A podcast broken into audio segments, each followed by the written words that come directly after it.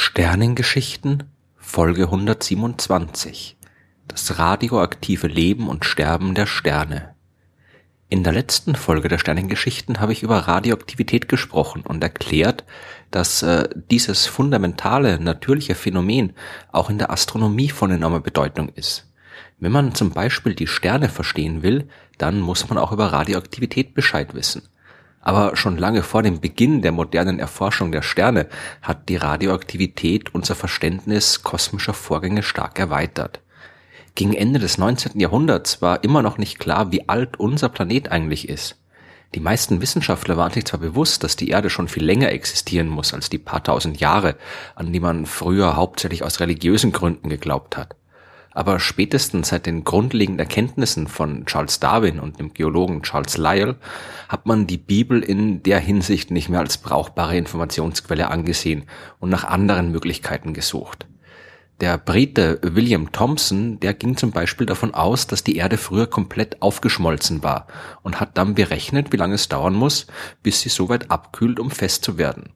Dabei ist er auf ein Alter gekommen, das zwischen 20 und 400 Millionen Jahren liegen muss.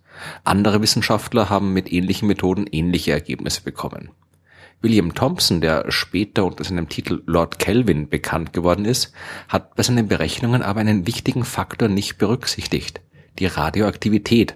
Das konnte er auch gar nicht berücksichtigen, weil sie zu dem Zeitpunkt noch gar nicht entdeckt war. Aber die Erde besteht nun mal eben auch aus jeder Menge radioaktiver Elemente, die zerfallen und dieser Zerfall erzeugt Energie, der zum Wärmehaushalt unseres Planeten dazugerechnet werden muss. Und wenn man das tut, dann dauert es wesentlich länger, bis der Planet auskühlt.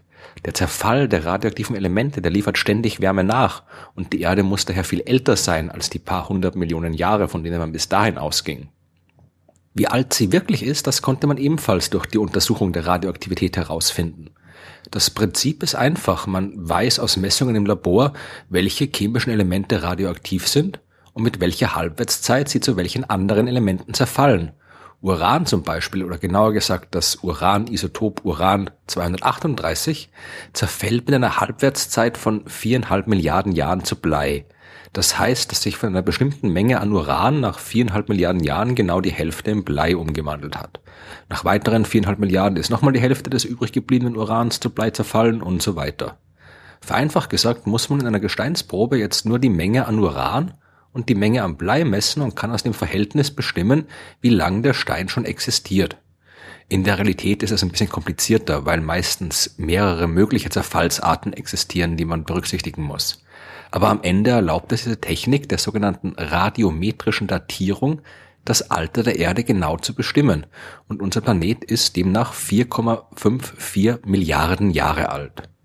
Die Methode, die ich gerade beschrieben habe, die nennt sich Uran-Bleidatierung und war eine der ersten, die verfügbar war. Es gibt aber auch noch andere radioaktive Elemente, die ebenfalls funktionieren, um Dinge zu datieren. Kalium zum Beispiel kann mit einer Halbwertszeit von 1,3 Milliarden Jahren zu Argon zerfallen Rubidium mit einer Halbwertszeit von 50 Milliarden Jahren zu Strontium und so weiter. Man muss für jede Altersbestimmung die passende Methode mit der passenden Halbwertszeit auswählen.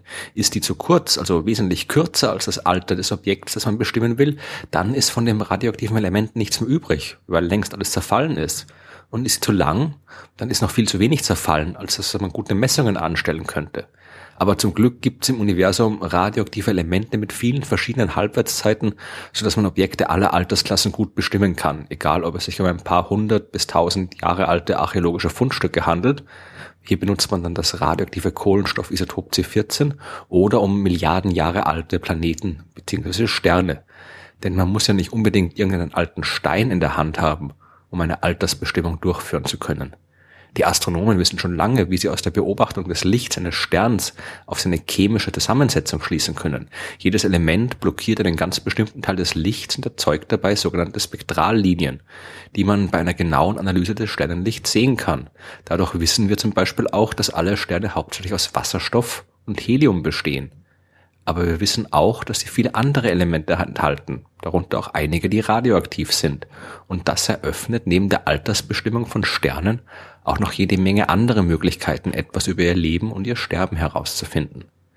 Wenn ein großer Stern sein Leben in einer großen Supernova-Explosion beendet, dann werden dabei auch neue chemische Elemente erzeugt. Die Wucht der Explosion, die wirkt dabei wie ein riesiger Teilchenbeschleuniger, der Atome aufeinander prallen lässt. Dann laufen dort kurzfristig Kernreaktionen ab und es entstehen Elemente, die normalerweise bei der Kernfusion im Inneren eines Sterns nicht entstehen könnten darunter auch viele, die radioaktiv sind, wie zum Beispiel das Isotop Aluminium 26. Für Astronomen ist das besonders interessant, dass seine Halbwertszeit 700.000 Jahre beträgt. Das ist viel länger als die Halbwertszeiten der meisten anderen radioaktiven Elemente, die bei Supernova-Explosionen entstehen. Diese kurzlebigen Isotope, die zerfallen schnell und lassen sich dann auch nicht mehr nachweisen. Aluminium 26 dagegen existiert lange und kann auch nachdem es von der Supernova ins All geschleudert worden ist, noch lange Zeit durch den Weltraum fliegen. Dabei gibt das radioaktive Aluminium ganz charakteristische Gammastrahlung ab und die kann von Astronomen beobachtet werden. Und wenn man das tut, dann kann man so herausfinden, wann in der Vergangenheit Supernova-Explosionen stattgefunden haben, wie viele das waren und wo sie passiert sind. Und dank solcher Beobachtungen weiß man zum Beispiel, dass es im Durchschnitt alle 50 Jahre eine Supernova-Explosion in unserer Milchstraße gibt und dass die in der zentralen Region unserer Milchstraße viel öfter vorkommen als in den äußeren Bereichen der Spiralarme, in denen sich auch unsere Sonne befindet. Die Untersuchung der Radioaktivität, die lohnt sich aber auch bei anderen astronomischen Themen, zum Beispiel bei der Suche nach dunkler Materie. Wie ich in Folge 25 der Sternengeschichten schon erklärt habe, wissen wir, dass ein Großteil der Materie im Universum nicht aus der normalen uns bekannten Form besteht. Es muss dann eben auch noch eine andere Art von Materie geben, die kein Licht aussendet oder absorbiert, sondern nur über die Gravitationskraft mit dem Rest des Kosmos in Wechselwirkung tritt. Diesen Effekt der Gravitationskraft der dunklen Materie können wir beobachten. Aber die Astronomen suchen natürlich auch immer nach weiteren Methoden, mehr über die dunkle Materie herauszufinden. Eine Möglichkeit ist dabei die Beobachtung von Gammastrahlung. Man weiß natürlich noch nicht genau, woraus die dunkle Materie tatsächlich besteht, aber viele der hypothetischen Modelle schließen Teilchen ein, die auf bestimmte Art und Weise miteinander reagieren können, sodass am Ende dabei Gammastrahlung entsteht. Und bei der Beobachtung von Gammastrahlung im Weltall sieht man tatsächlich immer wieder überschüssige Gammastrahlung, deren Existenz sich nicht auf irgendwelche offensichtlichen Quellen zurückführen lässt. Viele Wissenschaftler haben das als möglichen weiteren Beleg für die Existenz dunkler Materie angesehen. Aber mittlerweile scheint ziemlich klar, dass auch hier wieder die Radioaktivität berücksichtigt werden muss. Denn die Supernova-Explosionen, die ich vorhin schon beschrieben habe, und diverse andere Prozesse in Sternen und Galaxien, die erzeugen radioaktive Elemente, die bei ihrem Zerfall ebenfalls Gammastrahlung abgeben und dieser Zerfall scheint nach den aktuellen Erkenntnissen auszureichen, um diesen Überschuss an Gammastrahlung zu erklären. Die Radioaktivität bietet uns viele verschiedene Möglichkeiten, mehr über das Universum herauszufinden. Dank ihrer Erforschung haben wir gelernt, wie, wann und aus welchem Material unser Planet entstanden ist und wissen, wie Sterne funktionieren und wie sie ihr Leben in großen Explosionen beenden. Die aus der Erforschung der Radioaktivität unter anderem entstandene technische Nutzung der Kernspaltung in Kernkraftwerken, die ist unbestreitbar riskant und die Unfälle, die hier in der Vergangenheit stattgefunden haben, haben ebenso unbestreitbar viele Menschen geschädigt. Aber deswegen ist Radioaktivität nicht von Grund auf böse oder sonst irgendwie verwerflich. Es ist ein natürliches Phänomen, das schlicht und einfach Teil der Welt ist, in der wir leben. Und je mehr wir darüber Bescheid wissen, desto besser.